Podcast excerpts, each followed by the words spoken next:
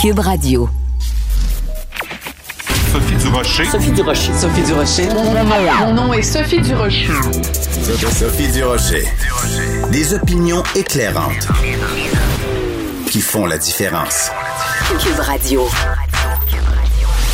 Bonjour tout le monde, bon mercredi. Écoutez, si vous voulez des bonnes nouvelles, si vous voulez des signes qu'il y a de la lumière au bout du tunnel, si vous voulez une preuve que vraiment on s'en va vers un retour à la normalité, il peut pas y avoir de signe plus clair que les choses reviennent comme avant que de savoir que Céline Dion revient à Las Vegas.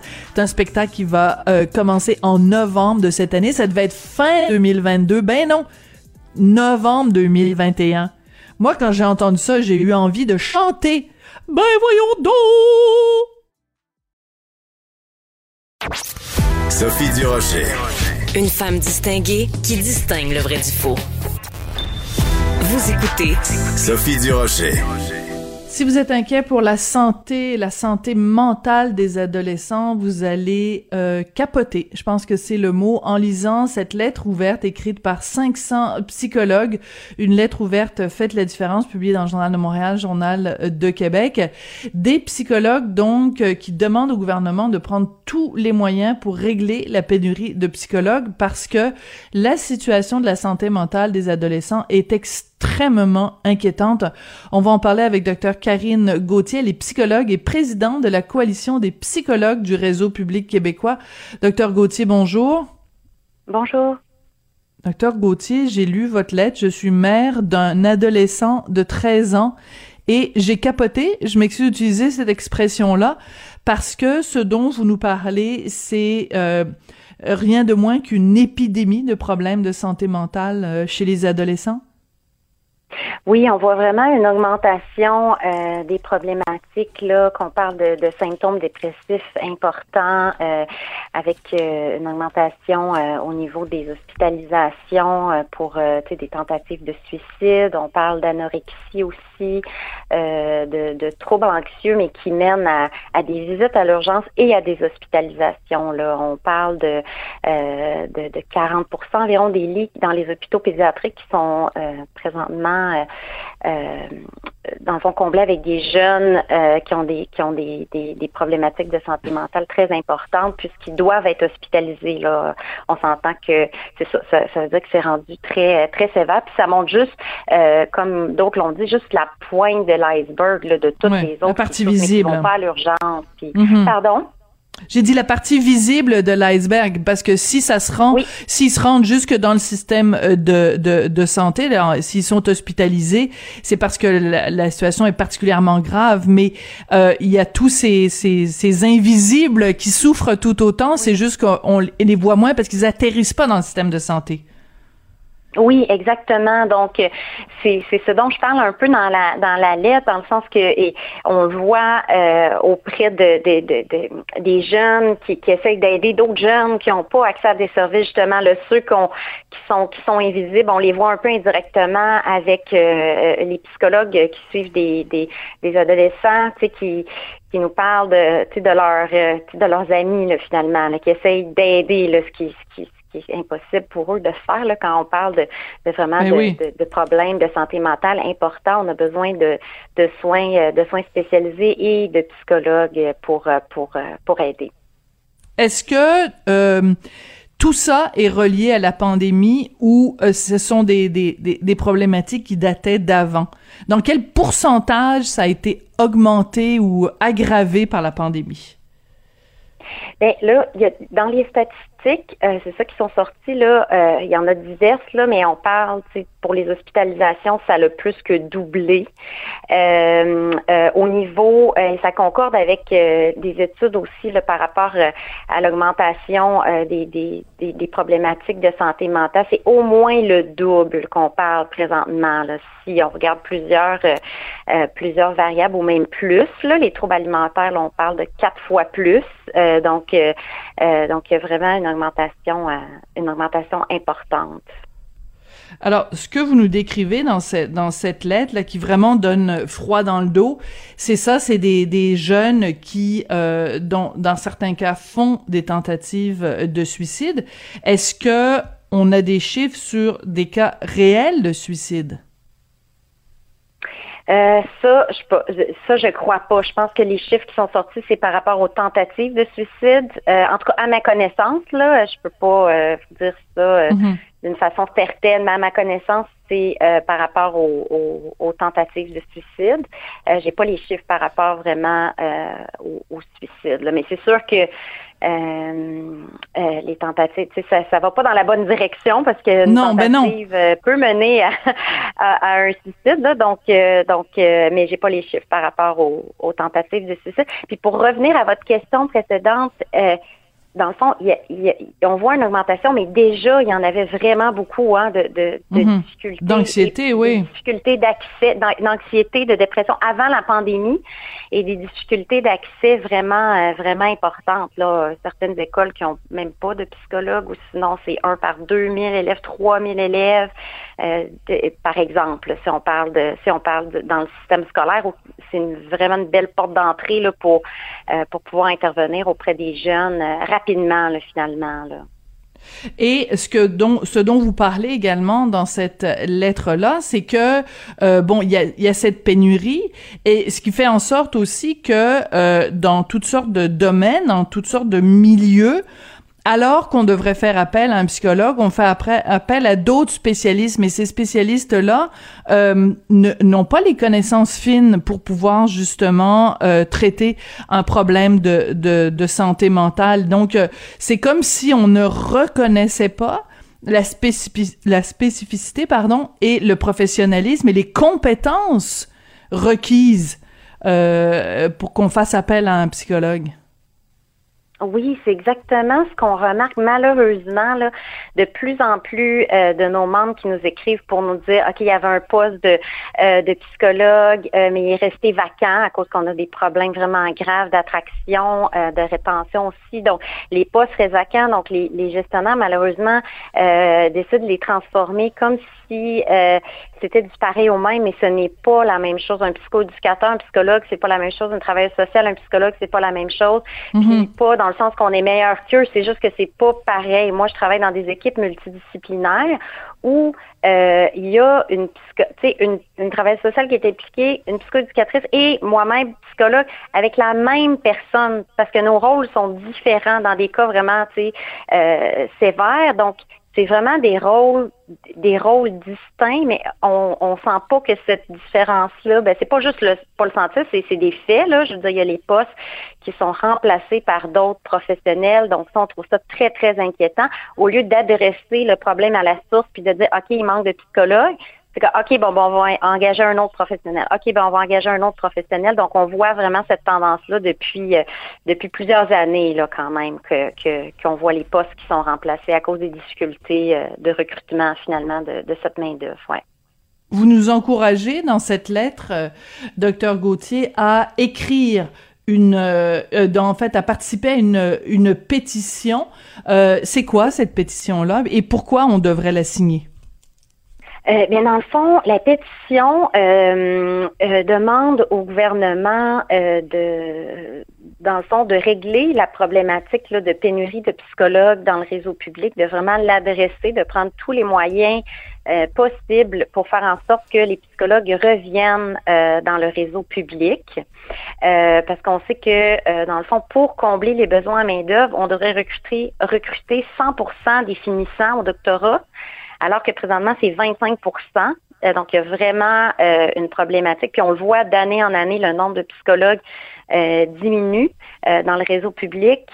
donc, donc c'est pour ça la pétition, c'est pour dire que si vous êtes d'accord de dire on veut, on veut des psychologues, on veut qu'il y ait des actions qui soient faites pour euh, qu'on ait accès à des psychologues dans les écoles, dans les CLSC, dans les hôpitaux, dans euh, les centres de jeunesse, à la DPJ, dans les centres de réadaptation, dans le fond, dans dans, dans, dans le dans toutes les sphères du, réseau public pour que euh, que cette main d'œuvre là reste parce qu'on craint vraiment une extinction de la profession dans le réseau public. Que ça devienne comme un luxe euh, pour les gens qui peuvent aller, aller consulter au privé, mais que finalement, dans le réseau, on voit une diminution euh, mm-hmm. vraiment importante euh, de cette main-d'œuvre. Donc, c'est ça la, c'est pour ça la pétition. Euh, c'est au, au, à l'adresse www.coalitionpsy.org barre oblique pétition, si ça vous intéresse d'aller la signer. Je pense que ça donnera un beau message aux décideurs de voir que beaucoup de gens qui veulent plus d'accès aux psychologues. Et euh, aussi, ben, dans votre lettre, un, argument qui est assez euh, intéressant, c'est l'idée de euh, d'économiser des sous. C'est-à-dire que si on investit dans la santé mentale, ça va avoir des répercussions. Alors expliquez-nous votre votre schème de pensée, là, le calcul que vous faites pour en arriver à dire que au final, on va économiser des sous. Oui, euh, bien c'est, c'est dans le fond, ça vient de recherches là, euh, qui ont démontré qu'il y avait vraiment des diminutions en termes de, de coûts euh, d'hospitalisation, de coûts en termes d'arrêt de travail aussi. Euh, euh, donc vraiment, dans le fond, on sauverait vraiment beaucoup d'argent. Là, on parle de d'environ 22% des coûts d'hospitalisation qui seraient qui hmm. seraient diminués. Puis j'ai fait un calcul juste avant de vous parler. Là, on parle d'une hospitalisation, c'est en moyenne 6 000 dollars, ok? Euh, puis là, j'ai calculé, c'est, c'est, presque, c'est presque 100 séances de psychothérapie pour ce jeune-là qu'on aurait pu lui donner. Hmm. Mais là, on parle quand il est hospitalisé c'est pas réglé son problème. L'hospitalisation, c'est juste pour le maintenir en vie, là, on s'entend là. C'est un jeune qui est très suicidaire ou c'est un jeune qui a de l'anorexie dont les signes vitaux, mm son, son, il est à risque, là, il peut faire un, arrêt cardiaque, puis tout ça, c'est ces genres de cas qui sont, c'est ces genres de situations-là qui se présentent là, dans les dans les hôpitaux pour qu'un médecin décide d'hospitaliser. Euh, mais si on était intervenu plus tôt, euh, ben là, on, s'entend que c'est rare que ça prend autant de séances, mais bon, juste pour faire le calcul, si on intervenait plus tôt, on aurait vraiment euh, euh, vraiment moins de, de, coûts associés finalement, parce qu'après l'hospitalisation, il a besoin, le jeune a besoin de soins. Là. Fait qu'on n'économise pas en termes de soins. Donc les études, c'est ça, démontrent là, 22% c'est quand même euh, un chiffre énorme là, en termes de en termes de coûts. Puis il y a tous les coûts associés aux médicaments aussi, le psychotrope, les antidépresseurs, les les anxiolytiques qui sont de plus en plus prescrits aux jeunes, mm-hmm. aux adolescents. On voit aussi une grande augmentation.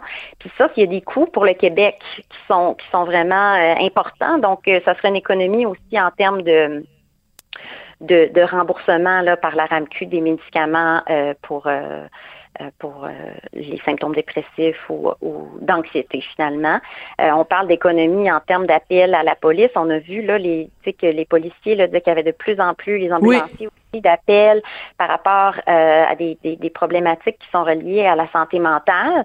Euh, donc ça, ça engendre des coûts évidemment aussi, en plus de, la, détresse souvent chez les intervenants là, qui se disent pas, pas, pas très équipés ou, en tout cas qui, qui, qui, qui se sentent euh, un peu au dépourvu. Euh, puis les visites médicales. Les pédiatres sont sortis aussi cette semaine pour dire qu'ils sont pas euh, qu'ils sont pas équipés euh, nécessairement pour traiter les, les, les, toutes les troubles de santé mentale. C'est 50% de leurs visites qu'ils rencontrent dans leur bureau présentement.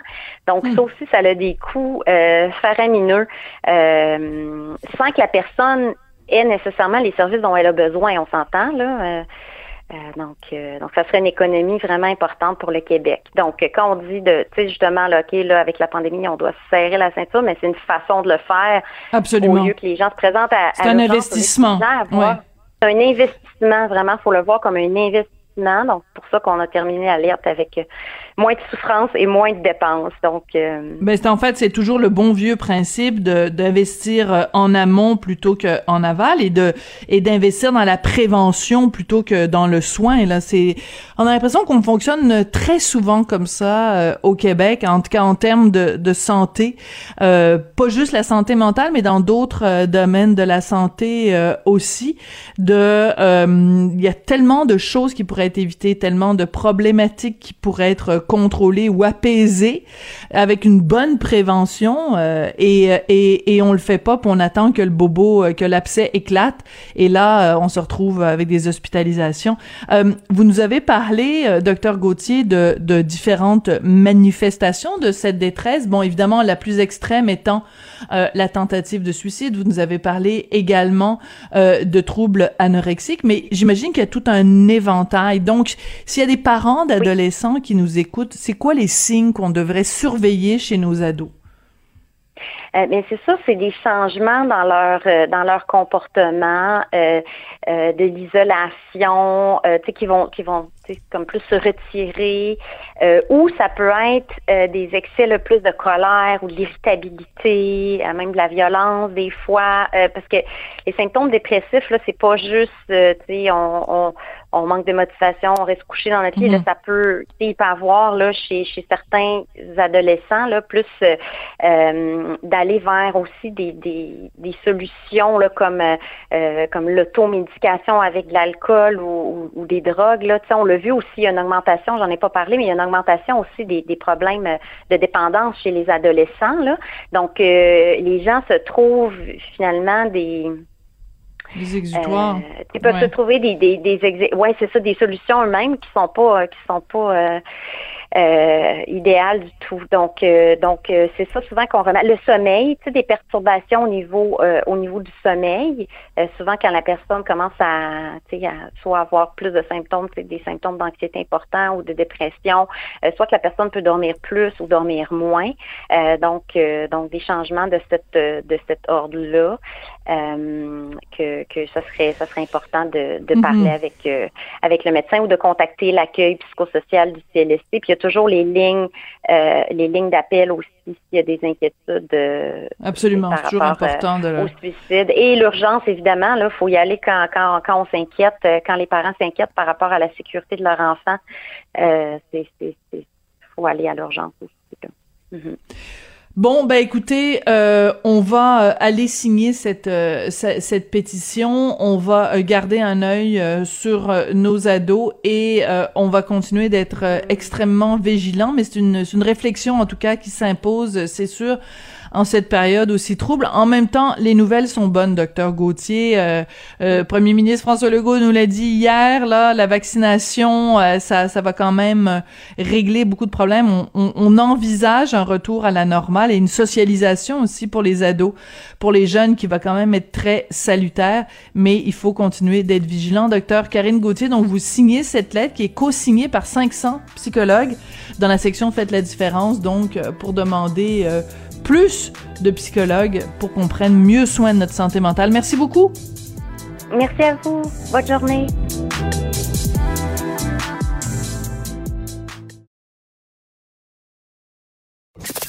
Avertissement.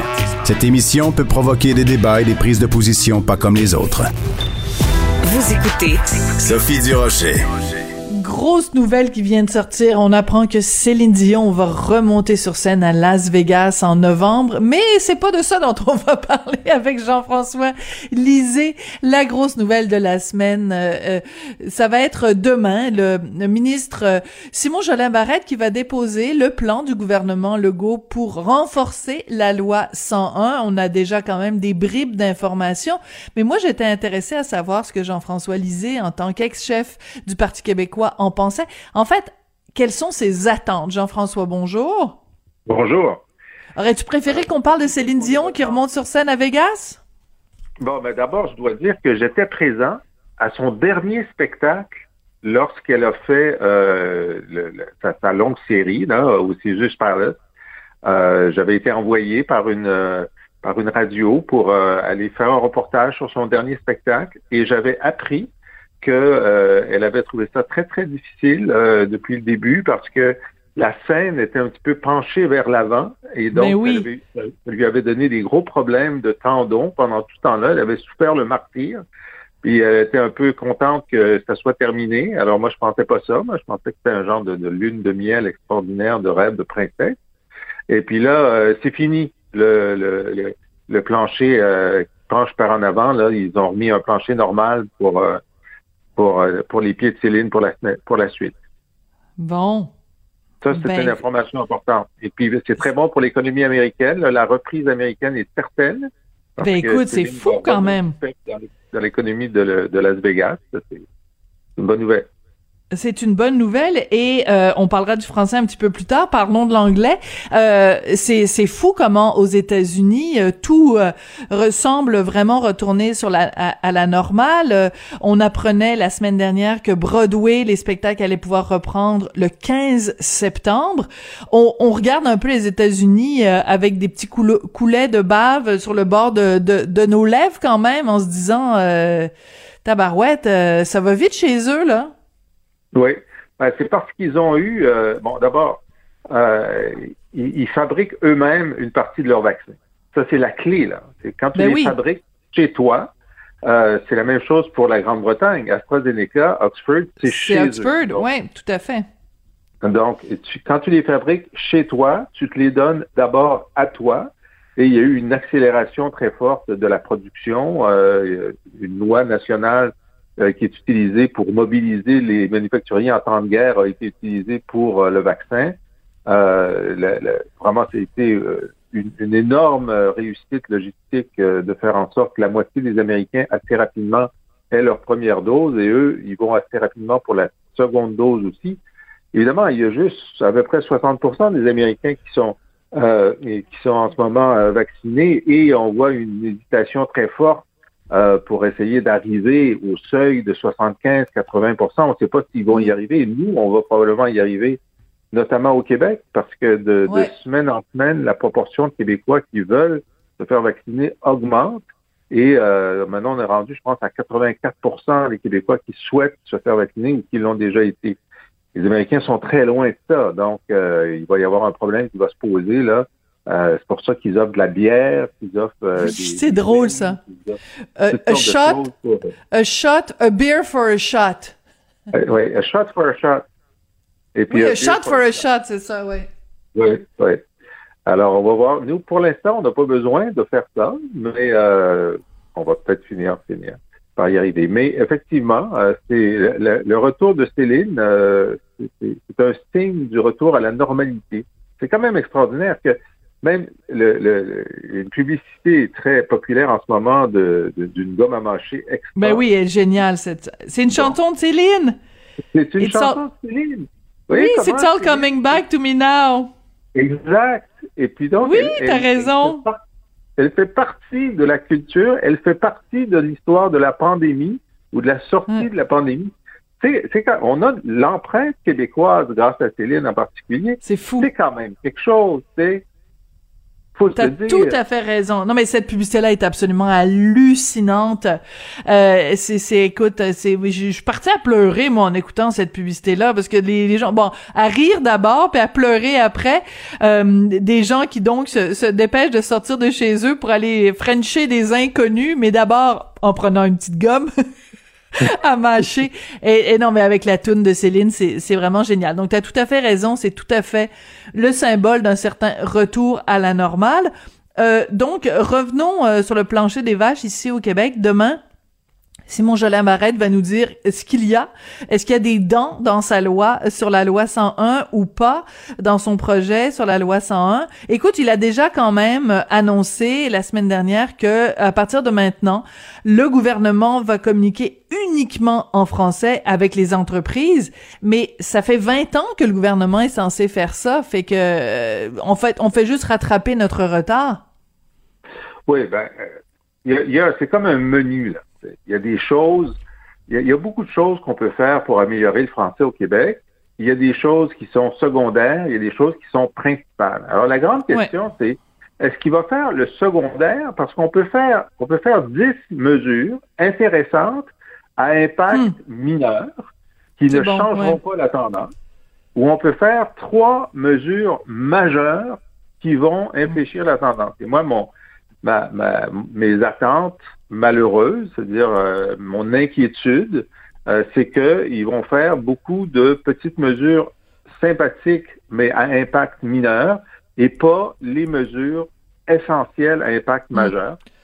et je te vois venir, l'immigration, on en a parlé euh, régulièrement. Quelles seraient, les, quelles seraient les deux autres? Ben, alors, donc, ça, c'est la première. la deuxième, c'est sur l'éducation supérieure, s'assurer que les, dans les collèges anglophones, dans les universités anglophones, les, les finissants aient une réelle connaissance du français, parce que puisqu'ils ne l'ont pas, ils participent à l'anglicisation des milieux de travail à Montréal. C'est extrêmement important. La question des étudiants étrangers aussi, qui sont des anglophones, qui apprennent pas le français. Alors, toute cette question des, des études supérieures anglophones. Alors, ça ne suffira pas. Ce qui, qui semble vouloir euh, nous annoncer, je- j'espère qu'ils vont nous surprendre, mais ce qui semble vouloir nous annoncer, c'est un contingentement de l'éducation anglophone. Ça ne suffit pas, faut pas les contingenter. On peut bien les contingenter, c'est mieux que rien, mais il faut qu'il faut qu'ils deviennent d'excellents francophones en, en- en langue en, langue seconde. Et ça, euh, je suis pas sûr qu'ils vont faire ça. Ça. Et ta troisième mesure? Ta, la troisième, c'est dans la langue de travail. Est-ce que dans la Ouais. langue de travail, ils vont euh, faire en sorte que non seulement dans les entreprises de, de 10 ou 25 employés et plus, la loi 101 s'applique, mais qu'il y a un réel resserrement parce que la loi 101 est mal appliquée dans les autres aussi. On, il y a eu du relâchement important. Euh, il y a eu une époque, après Lorrain, où il y avait des comités de francisation qui fonctionnaient, qui étaient très vigilants. Et depuis, ça a été laissé là, en jachère et en fait, les entreprises font un peu ce qu'elles veulent. Donc, il va y avoir un réel resserrement euh, de ce côté-là? C'est les trois. Ensuite, une fois qu'on a fait ces trois-là, on peut en ajouter, hein, comme euh, effectivement, Mhm. parler en français seulement aux entreprises. Mais ça, ce que ça veut dire, c'est que ça va avoir un impact sur euh, le traducteur de l'entreprise. hein. Il y a trois personnes qui vont traduire euh, les, Ouais. les formulaires. C'est bien. Euh, on peut avoir là le débat sur les, les villes, les villes anglophones. Alors ça, Oui, bon, les villes officiellement bilingues, écoute, euh, je sais pas si tu as vu passer ça, euh, le maire de Côte-Saint-Luc qui dit bon ben moi la majorité de ma de ma population est bilingue, donc c'est correct si mes conseils municipaux se passent en anglais. Hmm. C'est quand même assez insultant de se faire répondre ça en 2021. Bon, de toute Ouais. façon, c'est pas grave, vous parlez l'anglais, fait que c'est pas grave, moi, moi les faire euh, majoritairement en anglais. Mes conseils? Ben, Tabarnouche. Oui. Sauf que le statut bilingue de la ville n'empêche pas des gens de s'exprimer en anglais. Euh, C'est-à-dire, si on enlève le statut bilingue de la ville, ça n'empêche pas les gens de s'exprimer en anglais au conseil municipal. Même chose, l'Assemblée nationale, n'importe qui peut se lever et parler anglais à l'Assemblée nationale, ce n'est pas interdit. Alors, cette mesure-là, alors c'est vrai que Camille Lorrain avait dit en 77, si vous avez plus de 50% de la population de votre ville qui a la langue maternelle anglaise, vous avez un statut bilingue. Et depuis, il y a plusieurs de ces villes où il y a eu un mouvement de population important. Il y en a une, je pense, qui reste 4% d'anglophones. Alors, il n'y a jamais une seule ville au Québec qui a dit, ah, savez-vous, retirez-nous notre statut bilingue. C'est pas arrivé. Il n'y avait pas de mécanisme dans la loi. Cependant, si on retire le statut bilingue, euh, c'est une bataille identitaire forte qui, qui, qui, euh, qui va susciter une réaction forte, mais qui a presque pas d'impact dans le Mhm. réel. Hein, presque pas d'impact dans le réel parce que les villes non bilingues, comme la ville de Montréal, offrent tous ces services sur demande en anglais. Traduits Mais non seulement- Mhm. en, en Oui. anglais. Alors, quelle Mais- différence avec le statut bilingue? Il est minime. Alors, faire Il de- est minime, mais est-ce qu'il n'y a pas, est-ce qu'il y a pas un côté symbolique, c'est-à-dire que Oui. euh, c'est le symbole, c'est la force du symbole. Par contre, à l'inverse, euh, si en effet le gouvernement dit bon on va se, se, se baser sur ce qui est la loi, donc c'est 50%, on va regarder les chiffres. Si vous n'avez pas euh, une- masse critique qui vous permet de l'avoir ce statut-là, on va vous l'enlever. Regarde bien ça, ça va se rendre jusqu'à l'ONU, ils vont aller pleurnicher en disant c'est effrayant, puis dans les journaux anglais, ça va être euh, le gouvernement euh, euh, intolérant euh, de François Legault qui s'attaque de façon indue à la minorité anglophone. Donc, ce qui aurait pu être euh, valeur de, de symbole va se retourner contre le gouvernement, selon moi.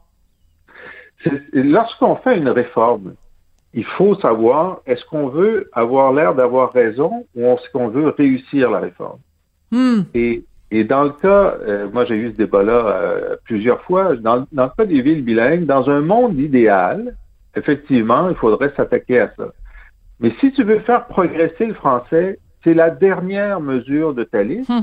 et c'est celle qui politiquement coûte le plus cher et rapporte linguistiquement le moins. Hmm. coûte le plus cher et rapporte le moins linguistiquement. Je vais, je vais garder ta formule pour euh, résumer notre conversation. pour s'assurer que ça corresponde bien. oui. J'ai bien l'impression qu'ils vont le faire et que ça va faire un énorme fracas, mais que, donc, on, ne parlera pas, enfin, moi je vais en parler, du fait qu'ils ne s'attaquent pas au vrai problème qui est celui de l'immigration. Alors, bon, c'est un choix. Et ça, ça, va donner l'impression qu'ils font quelque mhm. chose d'important. Et euh, dans le dans le journal de ce matin, euh, dans la section Faites la différence, il y a euh, Frédéric Bastien, l'historien qu'on connaît bien, qui s'était présenté d'ailleurs pour à la, à la chefferie du PQ, mais il n'a pas gagné, évidemment, et qui qui qui qui qui en fait dans les grandes lignes dit exactement ce que toi tu dis depuis le début sur sur l'immigration, avec des chiffres à l'appui évidemment, en disant c'est c'est c'est comme on a l'impression que le gouvernement ouvre deux robinets en même temps. Donc t'auras beau, il aura beau de la main droite ouvrir le robinet d'un certain nombre de mesures, si de la main gauche il ne ferme pas le robinet d'une immigration euh, massivement non francophone, euh, son bain sera sera jamais chaud là. Son bain va toujours rester tiède ou au pire son bain va être froid.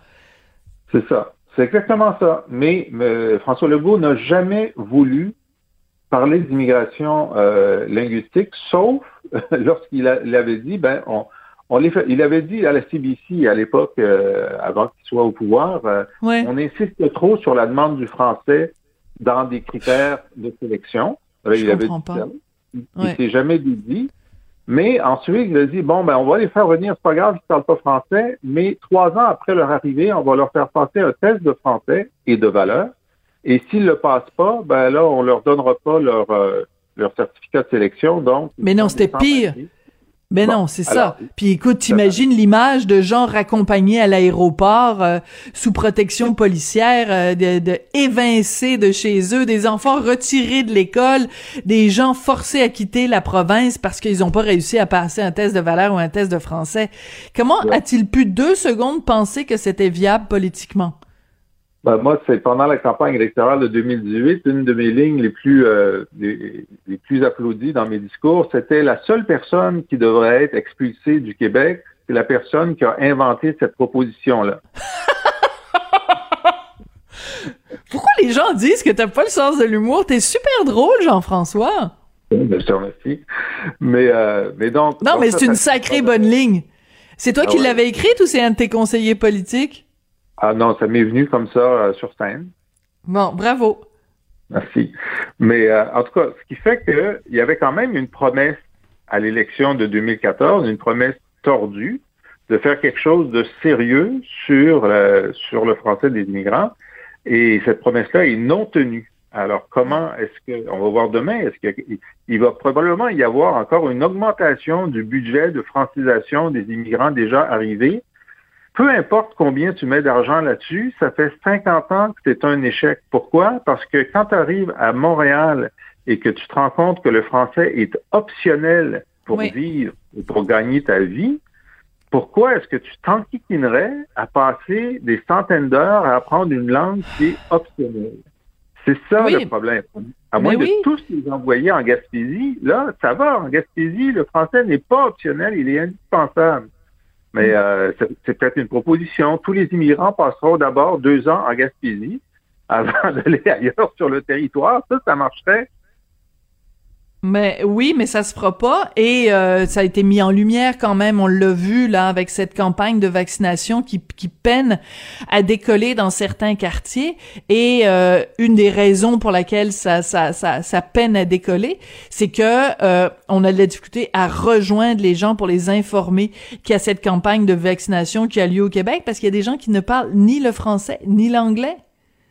Oui, je comprends ça, mais je me suis dit quand même, on, sait qu'il y a des bulles euh, ethniques ou euh, d'immigration qui, se créent, puis il y a des gens qui vivent dans leur pays d'origine parce qu'ils écoutent avec, euh, avec les satellites et mm. Internet, ils écoutent la, radio du Pakistan ou la télé de la Russie, etc. Mais dans tous ces pays-là, ils vaccinent ici. C'est quand même la principale nouvelle partout dans le monde. Comment tu peux passer à côté du fait que le monde entier est en train de se faire vacciner, ça, ah, je sais pas. Oui, ça c'est mais c'est une excellente euh, question. Jean-François, toujours un plaisir euh, de te parler. On va se retrouver euh, vendredi, donc au lendemain de cette annonce de Simon Jolin Barrette. Donc, on va pouvoir en reparler et tu vas pouvoir tiens, je te lance un défi, tu me donneras ton évaluation sur 100 quelle note tu donnes à l'élève élève Simon Jolin Barrette. Merci beaucoup Jean-François. On va dire qu'on on, va le on va le noter sur l'échelle Camille Lorrain. Ah, quelle bonne idée. Une, échelle de l'homme blanc euh, qui a même pas le droit à un petit bout de trottoir. Euh.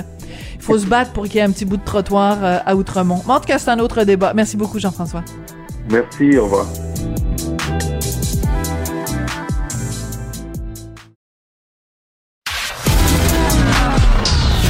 De la culture aux affaires publiques. Vous écoutez Sophie Durocher. Cube Radio. Le film Menteur, ce film d'Émile Gaudreau mettant en vedette Louis-José Houd et Antoine Bertrand, était un des films les plus populaires, un des films québécois les plus populaires des dernières euh, années. Ben, il va être adapté en France. Dieu sait qu'ils connaissent ça, eux, les menteurs. en France, on va en parler avec le réalisateur et scénariste Émile Gaudreau. Bonjour, Émile. Bonjour, ça va bien? Ben, moi, ça va très bien. Et toi? Commençons donc par parler toi? Comment vas-tu, Émile? Ben, ça va bien, ça va bien. je, suis, en écriture depuis euh, septembre 2019, donc euh, je suis là-dedans dans mes nouveaux scénarios. Dans tes nouveaux scénarios, est-ce qu'on sait de quoi ça parle? Est-ce que tu peux nous donner une idée? Est-ce que tu n'en ben, parles pas?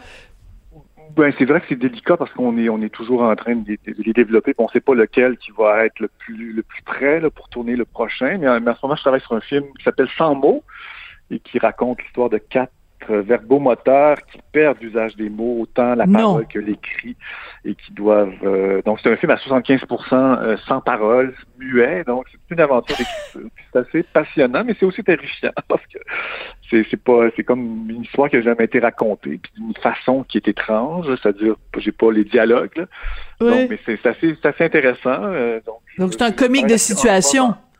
C'est un comique de euh, situation. C'est une comédie dramatique en même temps. C'est comme une fable. Euh, c'est comme une fable moderne. Tu sais, ça, ça dit qu'on, c'est comme si on avait gaspillé. C'est comme si l'humanité avait gaspillé ce don-là. Là.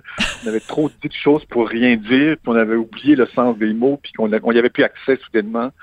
Donc, on suit quatre personnages, puis il y en a de plus en plus qui vivent, qui vivent ce drame-là. Donc, c'est euh, très drôle. C'est ça, cette histoire. Ben, c'est intéressant. oui, mais c'est un potentiel comique et un potentiel dramatique, les deux, euh, en effet, en même temps.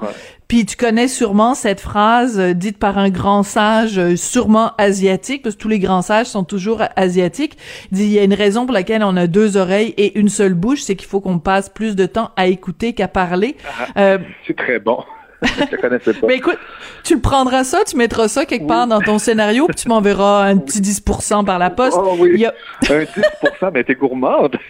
Ben, écoute, euh, les bonnes idées. Euh, non, non, je te taquine.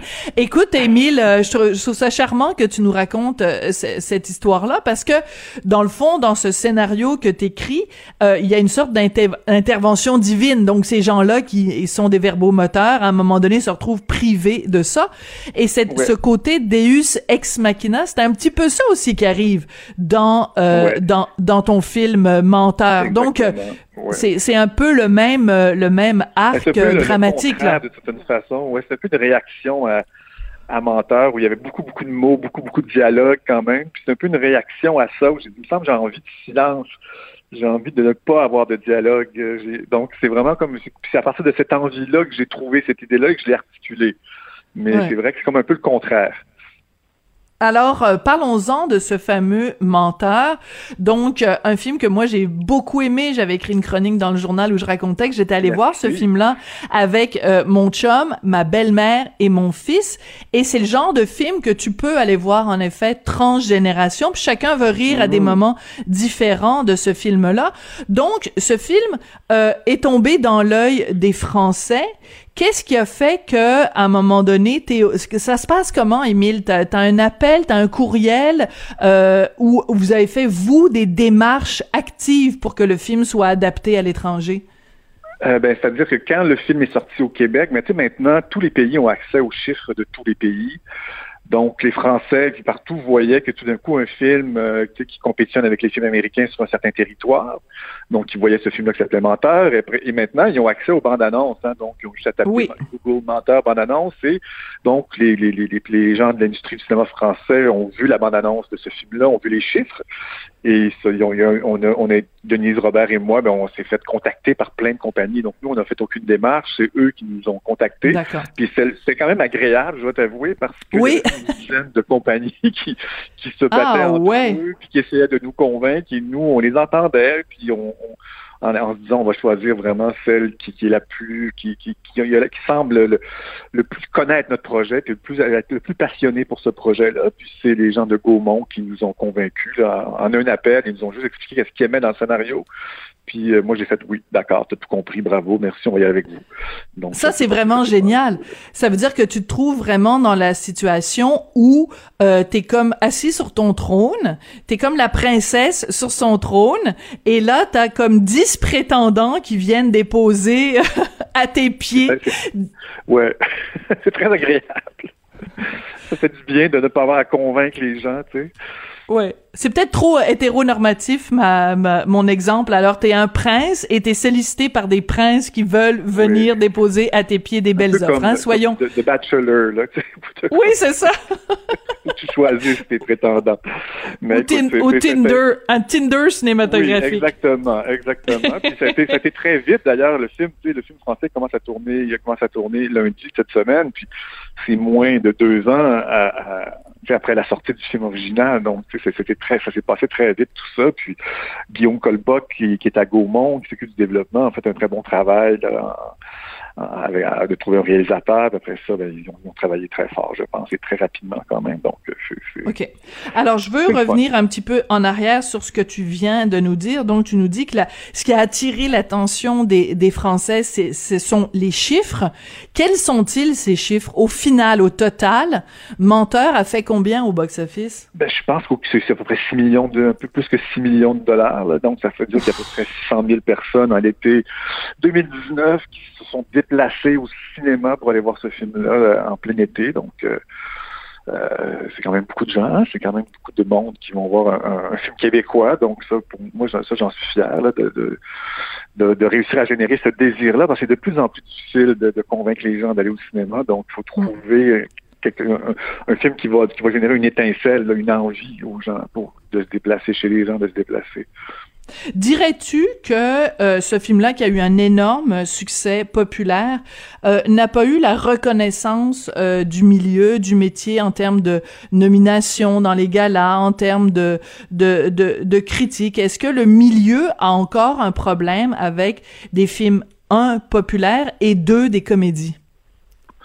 Ben, c'est sûr que la franche comédie, là, c'est un comme le genre que je pratique.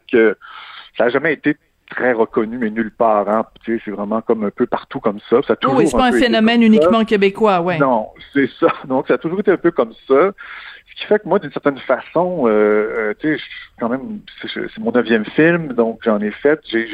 J'avais vécu ces, ces, ces espèces de petites tristesses-là, plus au début, là, quand je faisais Nuit de noces, quand Oui. je faisais Italiano, mes premiers films, où là, t'es t'es des jeunes, t'as plein d'espoir, puis là, j'ai été plus confronté à ce moment-là, puis je le prenais plus difficilement, parce Mm. qu'il y a quand même un, un certain mépris qui est quand même, qui existe de, de ce genre-là, mais je dois t'avouer, avec le temps, puis avec, tu sais, maintenant, je, je, je- on dirait que je m'en occupe pas tant que ça, puis ça fait partie, ça fait partie des choses, puis c'est pas, c'est, pas grave, c'est pas, ça change pas du tout euh, la carrière du film, ça change pas du tout moi les possibilités d'en faire d'autres. Moi, ce que je trouve toujours dommage, c'est les, les, les, les créateurs avec qui je travaille, tu sais, les, les gens qui font le montage, la musique, Mm. la direction artistique, euh, la photo. Je trouve que souvent, malheureusement, ils font un travail qui est, qui est aussi bon, sinon meilleur que beaucoup de films en nomination, mais c'est comme si eux, par la bande, la, la comédie, Mhm. avaient diminué la qualité de leur travail, alors qu'il y a des... pour Ils moi, en la- payent le prix. la construction. Oui, d'une certaine Ouais. façon, eux aussi, même si des fois la construction sonore peut être tellement sophistiquée sur mes films parce que je travaille avec des gens qui sont hyper doués, là. Mais c'est ça qui me fait un peu plus de peine. En même temps, ces Mhm. gens-là aussi ils travaillent beaucoup. Puis, il faut pas. euh, puis ceux qui gagnent les prix sont en nomination, ben c'est super pour eux. Tu sais, euh, Donc, faut être, faut, faut un peu se détacher de tout ça. Mais c'est-à-dire que c'est quelque chose aussi qui vient avec les années, comme tu le disais, quand tu as fait Mambo, euh, quand tu as fait Mambo Italiano, quand tu étais au début de ta carrière, peut-être qu'en effet, t'es, t'es, euh, ta volonté ou ton désir d'être reconnu, entre guillemets, par un certain milieu était peut-être plus ardent. Puis à un moment donné, tu te rends compte aussi que, bon, il y a le milieu et puis il y a, euh, bon, 6 millions de... ben, ben pas 6 millions, mais 600 000. Voilà. quand tu fais la comédie, c'est ça que des fois, j'en parle avec Michel Côté, puis des gens qui font la comédie des fois, tu sais. Euh, puis moi, je leur dis toujours, écoute, la comédie est tellement bonne pour nous, est tellement bonne, tu sais, Michel, la comédie est bonne pour toi, là, dans ta vie. Ben oui. Euh, elle te rend où tu es, puis elle fait en sorte que les gens t'aiment, elle fait en sorte que tu es, indépendant de façon financière, tu sais. Donc, il y a des avantages aussi à faire des films populaires, tu sais, c'est pas juste moi, je focus pas sur le sur un peu le mépris ou le, ou le désintérêt de la part des gens. Mm-hmm. Tu sais, je focus, tu sais, je, me, je me trouve privilégié quand même. Mes films sont financés. Tu sais, tous mes films, tous les films que j'ai voulu faire, ils ont tous été financés l'année que je voulais les faire. Tu comprends? Oui, oui, c'est ça. T'as jamais eu de refus ni de la Sodec, ni de téléfilm et tout ça. Mettons, j'avais un autre, j'avais un premier refus, après ça, j'avais un oui, mais ça n'empêchait pas que je tournais au moment où je devais tourner. Tu comprends? Donc, je me trouve, je me, je me, je, je, il y a des gens qui attendent trois ans pour faire un film, ça m'est jamais arrivé. Donc, la comédie et, les distributeurs veulent ça aussi. Ils sont, ils sont, ils sont friands de ça. Donc, il y a beaucoup ah. d'avantages aussi, si on veut. Vincent Goudzo t'aime beaucoup. ben, c'est sûr que j'ai eu. J'ai d'ailleurs eu, euh, euh, pour l'ensemble de mon œuvre, un prix de l'Association des propriétaires de salles du Québec. Parce que ah, oui, hein? quand je sors un film un été, ça fait une différence pour eux. Ça fait une hmm. vraie différence dans leur année. Là, ce film-là, il s'ajoute, tu sais, puis donc, euh, oui, ça fait qu'il y a des avantages, il y a des, il y a des petits inconvénients, des petits irritants, mais il faut, faut, passer outre vite puis se concentrer sur, sur ce qui nous passionne. Puis un, je trouve quand même que c'est un privilège de faire un métier comme ça qui me passionne. À tous les matins, je me lève puis j'ai hâte de, de replonger dans des histoires que j'invente. Donc c'est vraiment, euh, je suis quand même bien payé pour faire ça. Donc euh, c'est positif.